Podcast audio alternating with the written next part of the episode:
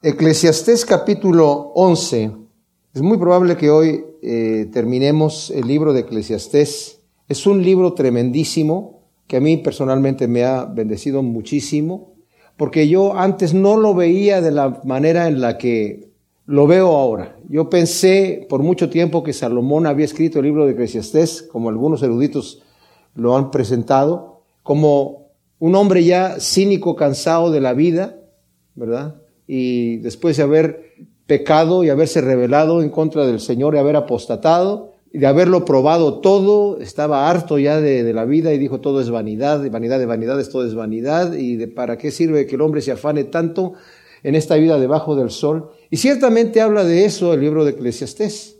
Pero las cosas que vamos a ver hoy, es imposible que un hombre que estuviese en una forma cínica, hablando de la vida, concluyera el libro de esta manera.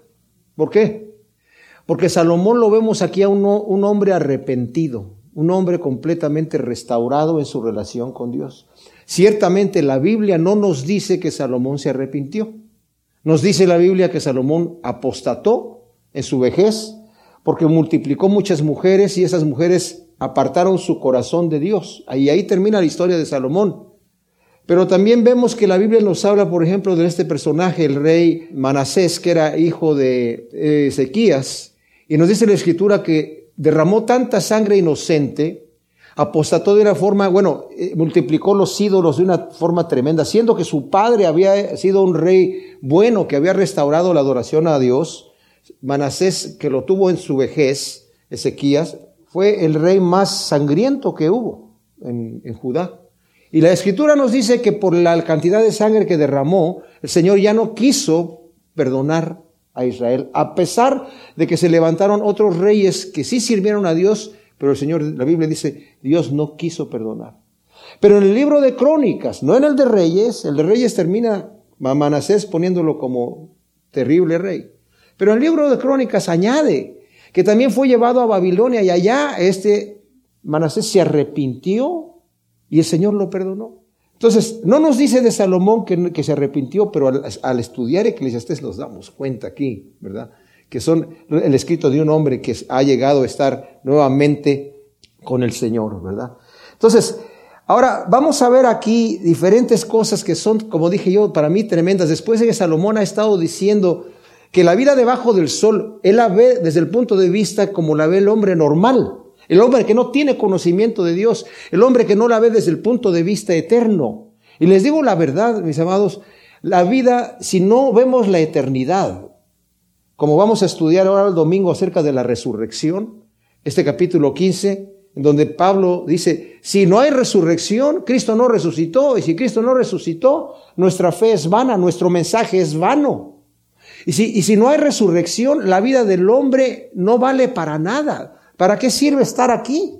Es una verdadera pesadilla si, si no resucitó, ¿verdad? El Señor no resucitó si no hay resurrección. Entonces, la vida debajo del sol, Salomón la ve como una vida fútil, una vida vana, no tiene sentido, pero de vez en cuando nos vuelve a decir y nos vuelve a apuntar hacia Dios, el Creador, que es ante quien tenemos que dar cuentas. Desde el inicio del libro empieza a decir, que tenemos que dar cuentas y que el hombre va a ser juzgado, tanto los justos como los injustos van a tener que dar cuentas delante de Dios. Dice el primer versículo del capítulo 11, echa tu pan sobre las aguas porque después de muchos días lo hallarás. Ahora, existen dos interpretaciones de este versículo. Algunos eruditos dicen que el pan es una semilla que es echada en el agua y que eventualmente va a llegar a tierra y va a germinar. Y la moraleja es, bueno, eh, echa tu, tu, semilla sobre el agua porque eventualmente en este momento no vas a ver el fruto, pero eventualmente te va a producir un fruto. Está medio rara esa interpretación. Y yo no, personalmente no creo que es a lo que se refiere la escritura. ¿A qué se refiere entonces? Se refiere al pan que es echado en el agua. ¿Qué pasa con el pan cuando lo echamos en el agua? ¿Acaso pensamos que vamos a obtener algún fruto del pan que echamos en el agua? No, ¿verdad? El pan que se lo echamos en el agua o se lo comen los patos o se lo comen los peces o se desintegra. Pero no pensamos que, como dice aquí, después de muchos días lo hallarás. ¿A qué se refiere eso? Se refiere a que son recursos que ya estoy me estoy deshaciendo de ellos para ayudar a otra persona. Cuando yo ayudo a, un, a, un, necesitado, es un recurso que yo me desprendo de él y ya no lo tengo más. Yo no espero un retorno de eso, por lo menos no aquí en esta vida. Y la escritura nos habla acerca de eso. El que reparte al necesitado, aparentemente, como dije, pierde sus recursos, pero Dios le va a dar su recompensa. En Proverbios 19, 17 dice, el que ayuda a los pobres a Dios le presta y Dios se lo va a pagar. Dios se lo va a pagar. En Lucas 6, 38 dice, da y se te va a dar a ti medida llena, remecida, se te va a entregar en tu regazo. Si tú das a otra persona, Dios te va a dar a ti. Si tú te sabes desprender de las cosas que Dios te ha dado, miren mis amados, las cosas que Dios nos las da, nos las da como administradores de la gracia de Dios. No nada más es para que esto es para mí. Obviamente, disfrutamos las cosas que Dios nos da. Yo conocí una persona que ayudaba mucho, siempre se desprendía de las cosas. Lo que le regalaban, lo regalaba. Y decía, a mí me gusta regalar lo que Dios me da, porque en el proceso yo recibo bendición también. O sea, lo disfruto, pero lo paso y luego me dan otro y lo disfruto y lo paso, ¿verdad? Pero están, hay una cadena de bendición en vez de que se quede todo para mí. En Mateo 25, del 34 al 40, el Señor le va a decir a algunos que están a la derecha, venid benditos de mi Padre porque tuve hambre y me diste de comer, tuve sed y me diste de beber. ¿Cuándo hicimos esas cosas? Cuando echaste tu pan sobre las aguas. Te desprendiste de tus bienes para ayudar al necesitado y por cuanto lo hiciste a uno de estos pequeñitos, a mí me lo hiciste. Entonces, echa tu pan sobre las aguas. Despréndete de lo que Dios te ha dado para ayudar a otros y no lo veas como que algo, algo que has perdido. Esos son los tesoros que hacemos nosotros en el cielo, mis amados. Las cosas con las cuales yo me quede aquí, porque son mías y Dios me las ha dado. Sí, son mías. El Señor me las ha dado para que yo las disfrute. Y yo tengo dos opciones. Quedarme con ellas y cuando me muera se, se perdieron. O bendecir a otros y cuando me muera están allí. ¿Verdad? Como el Señor le dijo a ese joven rico. ¿Quieres hacer los mandamientos? Una cosa te, te, falta hacer. Vende todo lo que tienes y dalo a los pobres. Y no le dice el Señor, y con eso vas a echar tu pan sobre las aguas y nunca más lo vas a volver a ver. No, vas a tener tesoro en el reino de Dios. A ti te gustan los tesoros. Tú eres un hombre rico. Tú eres un hombre que sabe hacer inversiones. ¿Quieres hacer una verdadera inversión? Vende lo que tienes y dalo a los pobres. Echa tu pan sobre las aguas. Aquí no lo vas a volver a ver, pero lo vas a ver allá en el reino de Dios. Allá lo vas a encontrar. Reparte porción a siete y a una a ocho, porque no sabes el mal que vendrá sobre la tierra. Ahora, esto está relacionado al versículo anterior, obviamente. Habla de ayudar al necesitado haciendo así tesoros en el cielo, pero también puede referirse en relación a los versículos siguientes, que es a repartir en inversión los recursos como el Señor ha repartido talentos a sus siervos. ¿A qué me refiero? O sea, cuando el Señor dice, habla del amo que, le dio a sus siervos, a uno le dio cinco talentos, a otro dos y a otro uno, y también en otra parte habla de las minas que les entrega a sus siervos, las entrega para que produzcan su fruto. El dueño, que es el Señor, no sabe quién va a hacer producir los talentos, a lo que está diciendo aquí, tú no sabes a quién le vas a repartir. Diversifica tus, tus, tus inversiones porque no sabes en dónde te va a dar el fruto. Pero no solamente se refiere a mis inversiones aquí materiales, sino a gastarme. Nosotros cuando nos gastamos para el Señor, mis amados, son las cosas que hacemos aquí en la tierra. ¿Se acuerdan de la parábola del mayordomo infiel? Donde ese mayordomo que por haber sido infiel con su amo, su amo lo va a correr, entonces dice, bueno, ya me va a correr mi amo porque he sido infiel en la administración de los bienes. Entonces empezó a rebajarle la cuenta a los, a los que les debía dinero a, su amo para garantizar su vida posteriormente. Y dice, el Señor dice, alabó al mayordomo infiel por su sabiduría para utilizar los bienes de esta vida para que te reciban en las moradas eternas. O sea, Dios te ha dado muchas cosas en esta vida, utilízalas para el reino de Dios, diversifica esas cosas así, porque no sabes el mal que va a venir sobre la tierra. Si las nubes están llenas de lluvia, se vaciarán sobre la tierra. Y si un árbol cae hacia el sur o hacia el norte, en el lugar donde caiga, ahí va a quedar. El que considera el viento no sembrará, y el que mira las nubes no cegará. No sabemos lo que va a traer el porvenir, mis amados. Y lo que nos está diciendo aquí, si te quedas sentado con los brazos cruzados, ¿por qué no vas a ver lo que va a pasar? Yo no sé si el árbol va a caer para allá o va a quedar para acá y yo mejor no sé qué voy a hacer, ¿verdad? Nunca vas a lograr hacer nada. Porque las, las nubes se van a vaciar sobre la tierra, dice aquí, pero el que considera el viento no va a sembrar. Y el que mira las nubes no va a cegar. O sea, la persona que dice, mm, no puedo sembrar porque está el viento soplando, nunca va a tener cosecha. Porque está viendo el problema. Y el que ve la lluvia tampoco va a cosechar y no va a tener, va a perder el producto. Lo que nos está diciendo esto es un simple consejo. Aprovecha la oportunidad. Los días son malos. Aprovecha el tiempo mientras tienes la vida en este momento. Utilízalo para el reino de Dios y no pongas pretextos. Bueno, es que en este momento la cosa está difícil. Yo no sé si, si va a funcionar o no. Cuando el sembrador salió a sembrar, mis amados, no se puso a ver en dónde lo voy a sembrar, porque aquí no está, tiró la semilla por donde fuera.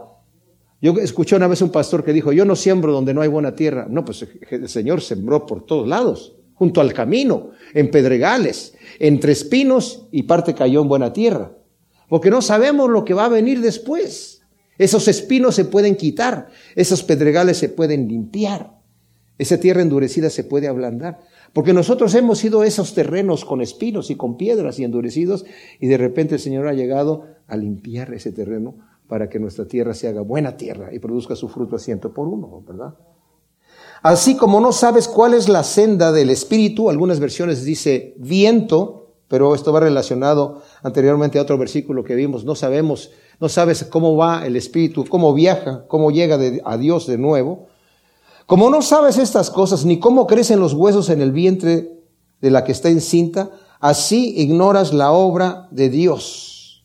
Dos ejemplos de la poderosa y maravillosa e inescrutable obra de Dios la senda del espíritu, ¿verdad? Como lo dijo en el 3.21, la formación del feto en el vientre, como también nos dice el Salmo 139, del 13 al 16.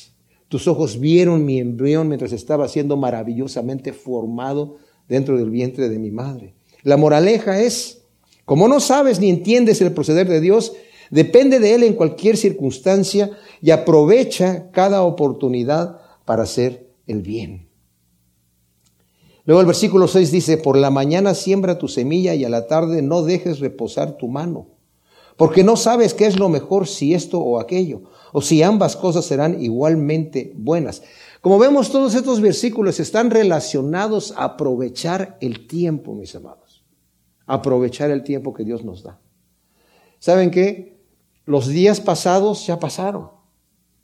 Nos estamos acercando al final de nuestros días. Y nos va a hablar tremendamente en Salomón acerca de esto.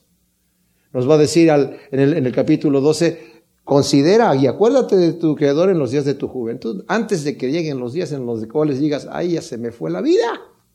Y ahora no tengo oportunidad de hacer las cosas. Aquella persona que dice, Mira, a mí no me hables de Dios ahorita porque déjame vivir la vida. Ah, ya cuando esté viejito ahí, ya cuando, ahí ya me pongo a cuentas con el Señor. ¡Qué desperdicio! ¡Qué desperdicio! Desperdiciar la vida, los pocos años que el Señor nos da aquí en la tierra para poder hacer tesoros en el cielo, para poder trabajar para la obra de Dios, mis amados. Claro, el Señor nos ha dado diferentes ocupaciones a cada uno de nosotros, pero en cualquier lugar en donde estemos tenemos que ser luz y tenemos que ser sal. Eso lo tenemos que ser todos. Y nadie se excusa de eso. El que esconde su talento va a tener problemas en el día que entrega cuentas. Y aunque tenga un solo talento, lo puede poner a trabajar. Entonces, Relacionado al versículo anterior, nos habla de la necesidad, como dije, de diversificar nuestro trabajo y nuestros bienes con la mira hacia la eternidad. Como nos lo va a decir aquí al final en el versículo 10, eh, ¿verdad? Aparta, dice al joven, le dice, la frustración de tu corazón y aleja el mal de tu carne porque la mocedad y la juventud son vanidad. O sea, aproveche el tiempo que Dios te está dando en este momento. Aunque te queden pocos días, aprovecha ese tiempo. Dios va a ser por los días que perdiste, pero siempre sabio tomar la oportunidad mientras la puedo tomar delante del Señor. Versículo 7 dice, Dulce ciertamente es la luz y grato a los ojos contemplar el sol Pero aunque el hombre viva muchos años y en todos ellos tenga gozo, considere empero que muchos más serán los días de oscuridad. Todo cuanto viene es vanidad. O sea, qué hermoso es disfrutar la vida que Dios nos da en la tierra. A todos nos gusta eh, la juventud, a todos nos gusta poder tomar ventaja mientras tenemos la fuerza, pero dice, considera que en el futuro, ¿verdad? Vienen días de oscuridad.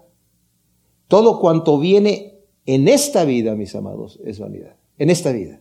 No lo que viene eternamente. Nuevamente Salomón está dándonos aquí una perspectiva de la vida debajo del sol.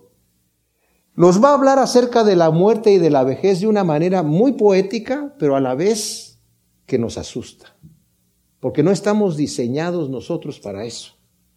Cuando nuestra vida es solamente lo que hay aquí en la tierra, realmente es para, asustarse. Yo no puedo entender cómo estas personas como Richard Dawkins, este ateo blasfemo, que dice, estamos viviendo en, en, en momentos preciosos, ¿verdad? afortunados, en donde la evolución ha hecho lo que ha hecho, ¿verdad? Se han agrupado los, las moléculas como se han agrupado, eh, y aquí estamos nosotros, ¿verdad? Estamos disfrutando de esta vida aquí. Sí, pero esa es una pesadilla. Porque si yo pienso que la vida solamente es lo que estoy viviendo aquí y eventualmente me voy a hacer viejo y me voy a morir, es una pesadilla de muy mal gusto. Es una vanidad terrible. Porque Salomón que probó de todo y se hartó de deleites y se hartó de riquezas y se hartó de todo, al final dijo, ¿saben qué? No encontré lo que andaba buscando en esas cosas. El hombre que tiene la ilusión de que va a encontrar la satisfacción en esas cosas cuando las tiene, se da cuenta que no está allí. Entonces, por un lado está frustrado porque no las tiene y ese es su, su anhelo de oye, el día que tenga, el día que yo me haga rico, el día que yo experimente tal o cual placer, el día que yo tenga tal o cual fama o que logre tales cuales cosas, voy a estar bien, voy a estar satisfecho. Y cuando llega allí, si es que llega ahí, se da cuenta que no está satisfecho, porque es vanidad. Como dije yo, es, si la vida, dice Pablo, es solamente aquí y la resurrección no existe, somos los más dignos de conmiseración de todos los mortales porque vivimos en una ilusión de una eternidad que no existe. Y si yo no sé o no estoy seguro de que tengo una esperanza yo en la vida eterna, mi frustración es tremenda, porque mi futuro es oscurísimo. Dice, los días de oscuridad, lo que viene son muchos más días. O sea, no importa cuántos años hayas vivido ya, considera que muchos más son los daños de oscuridad. Si es lo único que estás esperando. Porque para nosotros los cristianos la muerte es el umbral a la eternidad, ¿verdad? Pero para aquel que no tiene esperanza, no tiene esperanza. Alégrate, oh joven, por tu juventud y tome placer tu corazón en los días de tu mocedad. Anda en los caminos de tu corazón y tras la vista de tus ojos. Pero ten en cuenta que por todas estas cosas te juzgará a Elohim. Aparta entonces la frustración de tu corazón y aleja el mal de tu carne porque la mocedad y la juventud son vanidad. Ahora, ah, es bueno, mis amados, animar a nuestros hijos y a nuestros nietos, que son jóvenes, a gozarse de la fuerza que tienen, de la vitalidad, de la juventud, pero con el control del espíritu. A veces se puede cometer el error de que disciplinemos a nuestros hijos de tal manera que no les damos oportunidad ni les damos el espacio para que ellos se desarrollen y disfruten de su vitalidad y disfruten de su juventud. Pero tiene que estar la instrucción allí. Para eso necesitamos pedirle a Dios sabiduría. Pero el, animarlos a que disfruten esa juventud con el Señor es algo tremendo. Porque no se trata, ¿verdad?, de como le diría el padre que no conoce al Señor, a su hijo, vive la vida y come y bebe que mañana te vas a morir, como dice, decían los corintios, ¿verdad? Comamos y bebamos que mañana moriremos. Y bueno, esa era una frase que la tenían desde la antigüedad. No se trata de eso sino se trata de vivir una vida en la juventud que Dios te ha dado eh, a nuestros hijos y a nuestros nietos, animarlos, como dice aquí, alégrate, oh joven, por tu juventud y tome placer tu corazón en los días de tu mocidad.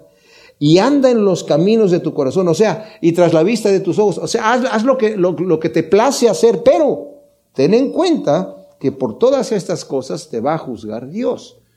O sea, cuando a nuestros hijos y a nuestros nietos, mientras están jóvenes, nosotros los educamos para que se den cuenta que la forma para disfrutar la vida y disfrutar esa fuerza de juventud que tienen es en Cristo Jesús y que lo van a disfrutar todavía más.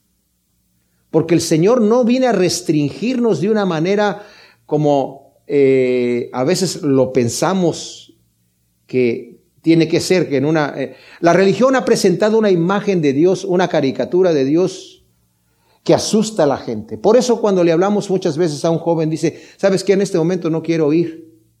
Háblame ya cuando estoy viejo. Yo quiero vivir la vida. ¿Qué crees que quiere Dios que hagas? Dijo, yo he venido para que tengan vida y vida en abundancia. Yo he venido para que su gozo sea completo. Yo no me imagino a un Jesucristo así con la cara larga caminando y diciéndole a sus discípulos, bienaventurados los pobres en espíritu, porque de ellos es el reino de los cielos. Pues, ¿Quién quiere? El que venga a mí, ¿verdad? Y beba del agua de la vida. El que viene a mí, yo no lo echo fuera. No, pues ¿quién quiere venir así a ti? ¿Verdad? Yo me imagino a un Jesús, un Jesús, alegre, riéndose con sus discípulos.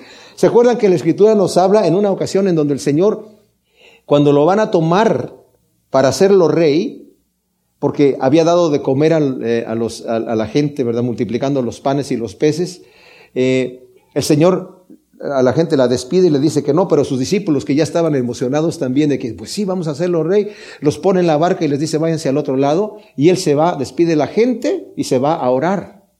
Y dice la escritura que, pues me imagino desde arriba el Señor está viendo la barca allí a medio del, lago de, de Galilea, en medio de la tormenta y los discípulos ahí todos asustados. dice la escritura que el Señor bajó y empezó a caminar sobre el agua y que hizo como que los iba a pasar. O sea, les estaba jugando una broma. Pero aquellos estaban tan asustados de que, ay, es un fantasma. El Señor dice, tranquilo soy yo. me imagino con una sonrisa, con una carcajada. Y cuando Pedro, Señor, si es que eres tú, a ver, di que yo vaya allí. A lo mejor se imaginaban los discípulos que le iba a decir, Pedro, ven aquí sobre el agua y el agua te va a sostener. Nada más le dice, ven. Pero yo me imagino al Señor riéndose con ellos. O sea, alégrate en tu juventud, ¿verdad? Pero ten en cuenta ten en cuenta. Aleja el mal de tu carne porque la juventud es vanidad. Es sumamente necesaria la disciplina con autoridad y sabiduría para impedir que nuestros jóvenes caigan en drogas, en depravación, en malas costumbres. Qué desperdicio la vida cuando se desperdicia en drogas o en vicios. Se pierde la vitalidad. Dios nos ha dado el control del Espíritu Santo y si no lo tenemos, se lo pedimos porque es un fruto del Espíritu Santo, el dominio propio. Y el Señor nos lo, nos lo, da cuando nosotros lo buscamos. Pero el que piense estar firme, mire que no caiga. Vea la oportunidad cuando el Señor le da la salida. No nadie puede decir es que la tentación era demasiado fuerte, yo no pude salir. La escritura nos dice ahí en Corintios, primera de Corintios, ninguna tentación va a venir. Dios no va a permitir ninguna tentación en tu vida que no puedas resistir, sino que juntamente con la tentación te va a dar la salida para que tú la tomes. Pero si no la quieres tomar, no la tomas. Pero tenemos que instruir a los jóvenes para que eso se fijen en tomar esa salida, ¿verdad? Capítulo 12 de Eclesiastés. Acaba Salomón de decirnos algo tremendo, sobre todo al joven. Nuestra Biblia está dividida en capítulos y en versículos, pero el escrito original era un escrito completo.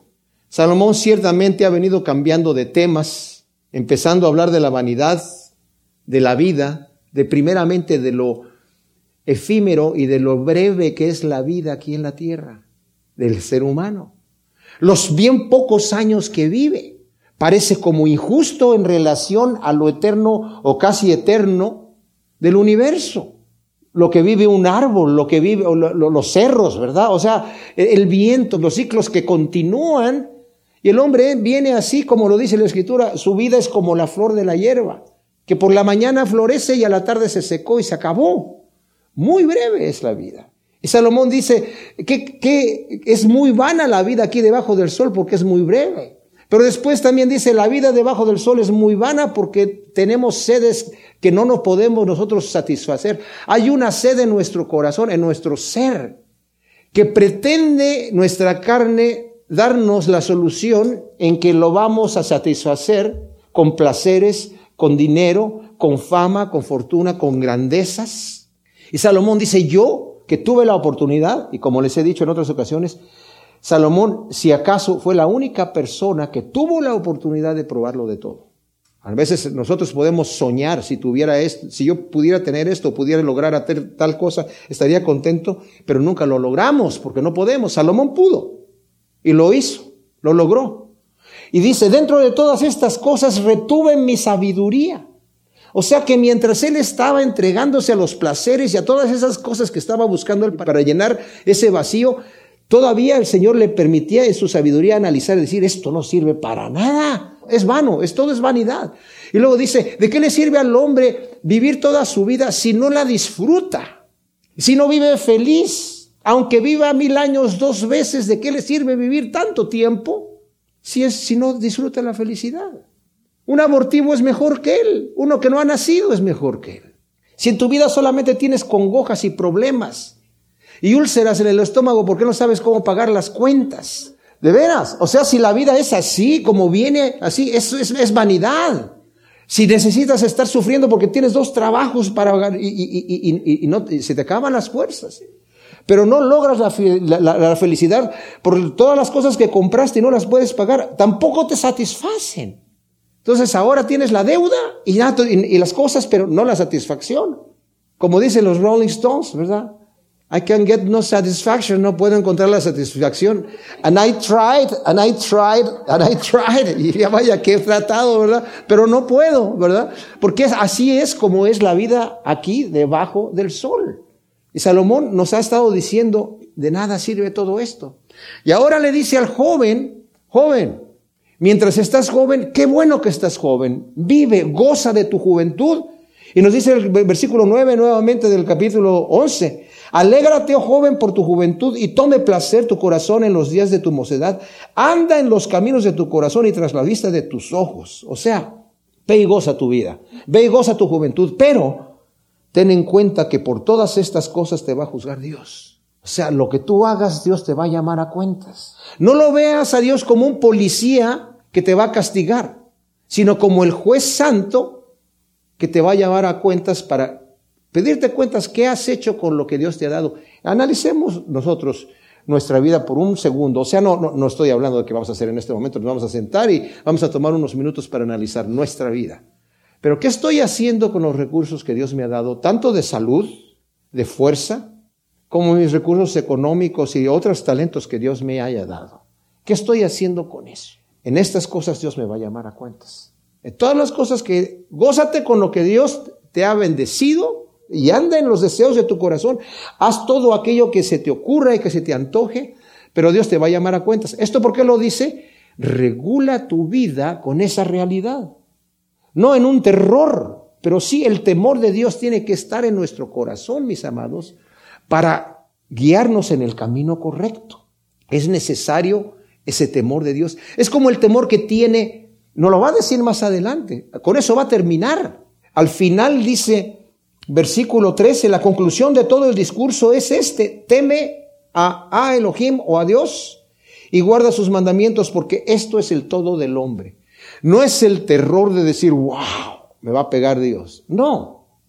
Pero es como el temor que el niño chico le tiene a su papá, porque su papá está allí para defenderlo. Su papá está ahí para decirle, no corras y no atravieses la calle rápido mientras están cruzando los, autos. Entonces el niño anda con ese temor, pero es un temor de protección. Es un temor de descanso. Hay un cierto descanso cuando tememos a Dios y andamos en sus caminos. Entonces está diciendo aquí, joven, vive tu vida, pero Dios te va a regular, así que ten cuidado con lo que haces. No te engañes a ti mismo pensando que yendo en contra de la voluntad de Dios, te va a ir mejor. No va a pasar así. Si yo no hago la voluntad de Dios, me voy para abajo. Dije yo que la religión ha hecho una mala imagen de Dios porque ha presentado a un Dios policía, a un Dios verdugo, a un Dios que quiere que la gente sufra, a un Dios que me está prohibiendo de lo que me divierte y de lo que es bueno. No, Dios no me prohíbe de las cosas que son buenas, me prohíbe de las cosas que son malas. Hay una frase que se usa en castellano, ¿verdad? En algunos lugares, que dice, ah, el que esa persona está haciendo eso porque le conviene, pero ese le conviene es como porque quiere sacar ventaja de una forma injusta, porque en realidad no le conviene. ¿Por qué? Porque está haciendo injusticia. Y esa injusticia no le conviene. Nuestra mente enferma piensa a veces que me convienen hacer las cosas que mi carne quiere. Mi carne quiere satisfacerse a sí misma, pero no me conviene hacerle caso a mi carne. Porque así como el Señor le dijo a la samaritana, el que bebiere de esta agua volverá a tener sed. ¿Se imaginan ustedes? El Señor está sentado junto a un pozo y tiene sed. Y llega esta mujer a la mitad del día sola, porque obviamente le daba vergüenza venir con otras personas o tal vez nadie quería andar con ella. Y cuando llega, escucha que es un judío, le dirige la palabra. O sea, ya el puro hecho de que alguien le dirigiera la palabra ya era suficiente como para que fuera, wow, alguien me está hablando a mí. La que todo el mundo la veía así como esta mujer suela, ¿verdad? Pero Dice, ¿cómo tú siendo judío? Además me estás hablando a mí que soy samaritana. Tú siendo un hombre me estás hablando a mí que soy una mujer. Que eso ya en sí estaba mal y que un judío con una samaritana. Y me estás pidiendo de beber. ¿Quieres que yo te dé de beber? ¿Se te atreves tú como judío a tocar mi, mis cosas inmundas? Y el Señor le dice, si tú supieras quién es el que te está hablando, tú le pedirías y él te daría de esa agua. Pues mis amados, esa agua es la única que nos satisface. Y eso es por lo cual tenemos nosotros sed. Y eso es lo que el joven aquí está buscando. Aparta tu corazón, la frustración de tu corazón, aleja el mal de tu carne, porque la mocedad es vanidad. Tú tienes sed de cosas que quieres, que, que crees que son las que te va a satisfacer, pero lo único que te va a satisfacer es el agua de vida. Dios no es un policía. El temor de Dios es acercarme a Él para que Él me dé de beber de esa agua de vida y eso sí me va a satisfacer. Entonces le dice en el primer versículo, acuérdate de tu Creador en los días de tu juventud antes que vengan los días malos y se acerquen los años en que digas, no tengo en ellos contentamiento. Literalmente, la palabra acuérdate es la palabra sacar en, en hebreo, que es el acordarse de Dios con gozo para hacer su voluntad mientras haya oportunidad. Ahora decimos, bueno, a mí ya se me fue la juventud. O sea que ya, ya, ya no me puedo acordar del, de, mi criador cuando en los días de mi juventud, porque ya se me fue la... El Señor está diciendo prácticamente, acuérdate de tu criador mientras puedes, ¿verdad? Cuando Pablo le dice a Timoteo, en 1 Timoteo 4:12, que nadie tenga en poco tu juventud, Timoteo estaba en sus cuarentas. Así que la, juventud a la que se refiere es mientras tengo fuerzas, porque aquí va, eh, Salomón va a comparar la vejez con la vejez que ya me incapacita completamente y que me tiene postrado y ya no me deja hacer aquello que quiero hacer, porque ya, ya no puedo. Así que está diciendo, antes de que vengan esos días en donde ya no puedes hacer las cosas y digas, desperdicié mi vida. La palabra es literalmente dice, acuérdate de tus creadores. No es que haya varios dioses, pero en Génesis 1.26 el Señor dice, hagamos al hombre a nuestra imagen y semejanza. Es la Trinidad la que está hablando ahí. Antes que esos días lleguen, cuando no tienes la fuerza para recordar que estuviste trabajando para el Señor. Según Timoteo 4 del 6 al 8, Pablo está confesándole a Timoteo, ya estoy listo para irme con el Señor. Pero sabes qué, me voy tranquilo, porque he peleado la batalla, he corrido la carrera y he guardado la fe y me está preparada la corona de justicia que Dios me va a dar a mí, y no solamente a mí, sino a todos aquellos que esperan y aman su venida. Qué hermoso es llegar a la vejez con un corazón así con una experiencia así, de saber que nos hemos desgastado para el Señor. Y no de decir, ¿cómo perdí las oportunidades que me dio el, Señor cuando las tuve enfrente? Me acuerdo de esta que la desperdicié y de esta otra. Y ya no puedo regresar a aquellos días. Les digo, mis amados, eso va a ser una frustración tremenda para cualquiera. Así que este es tremendo.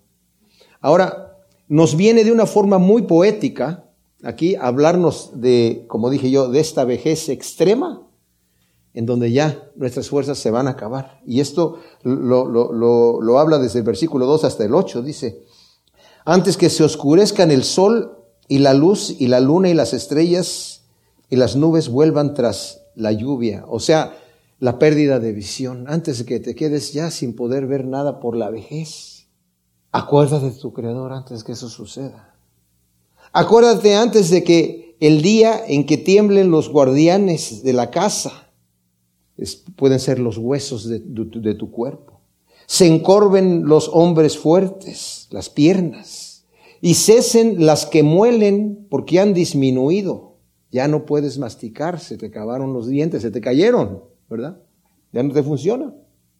Se enturbien las que miran por las celosías, los, los ojos, o sea, ya no puedes ver bien. Acuérdate de tu Creador antes de que te lleguen esos días.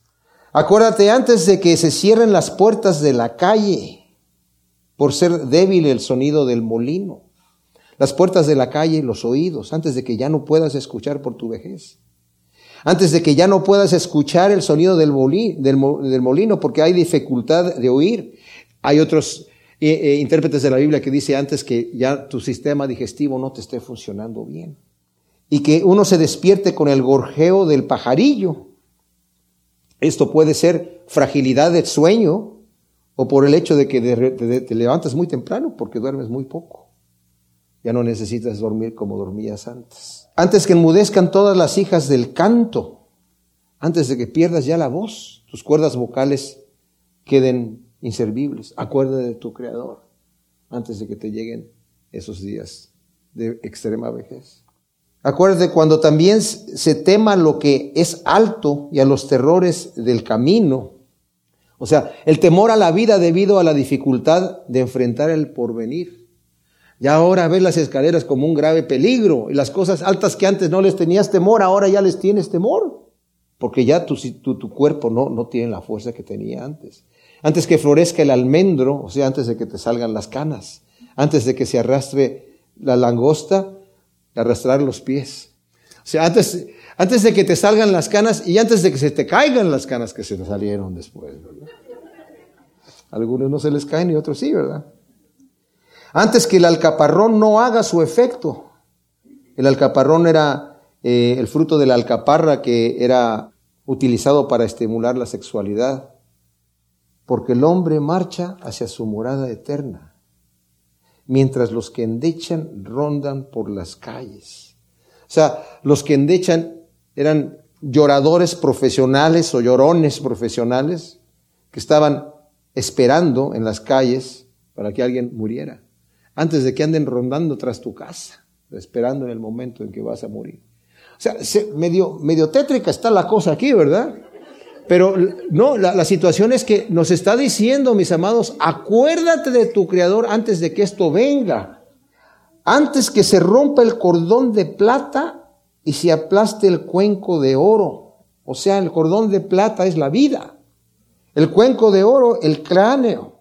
Antes que se quiebre el cántaro junto a la fuente y la rueda hecha a pedazos caiga en el pozo. Antes que tu cuerpo vuelva nuevamente al sepulcro y el polvo vuelva a la tierra de donde proceda y el espíritu retorne a, Elohim que lo dio. El Señor le dijo a Adán, vas a ganarte el pan con el sudor de tu frente hasta que vuelvas a la tierra porque de la tierra fuiste formado y a la tierra vas a volver. Este cuerpo que tenemos nosotros, mis amados, Dios lo hizo para este, que lo habitemos en este planeta. La carne y la sangre no van a heredar el reino de Dios. Es necesario que se vaya deshaciendo. Tiene que regresar nuevamente a la tierra. Estamos diseñados para este entorno. Nuestro cuerpo está diseñado para tener esta presión atmosférica, para respirar estos gases de, nitrógeno y oxígeno y las combinaciones que hay, ¿verdad?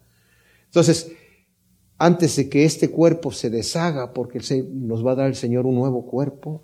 Y, si viéndolo desde ese punto de vista, Salomón concluye, vanidad de vanidades, dice Coelet, todo es vanidad. Matthew Henry dice, Estas palabras las dice un predicador penitente, convertido, que podía hablar con base en una experiencia alcanzada a muy alto precio de la futilidad completa de este mundo y de la necesidad de esperar de él grandes cosas. La vida aquí, debajo del sol, no tiene futuro. Debajo del sol esta vida se va a deshacer. Acuérdate de tu Creador antes de que vayas decayendo y se te vayan acabando las fuerzas. Y mientras estás en esa época de tu vida final, no tengas contentamiento porque la desperdiciaste. Cuando tuviste la fuerza, no aprovechaste. Qué terrible, ¿no? Qué terrible es cuando una persona pueda llegar. Y yo les digo, la misericordia de Dios es tremenda. Porque el Señor nos perdona cuando nos arrepentimos aún en esas condiciones. Pero queda la intranquilidad de decir, ay Señor, desperdicié mi vida para ti. Pues mis amados, hay oportunidad. Hay oportunidad mientras hay vida. Como dice el Señor, si escuchas hoy su voz, no endurezcas tu corazón como en el día de la provocación. Entra en el reposo del Señor ahora. Y desde este momento el Señor te va a tomar en cuenta los días desgastados, así como la parábola de aquel hombre que salió a buscar trabajadores para su viña y a uno lo contrató a las seis de la mañana, a otro a las nueve de la mañana y al que lo contrató a las seis de la mañana le dijo, si vienes a trabajar conmigo te voy a dar un denario que era lo que se pagaba por el salario de un día.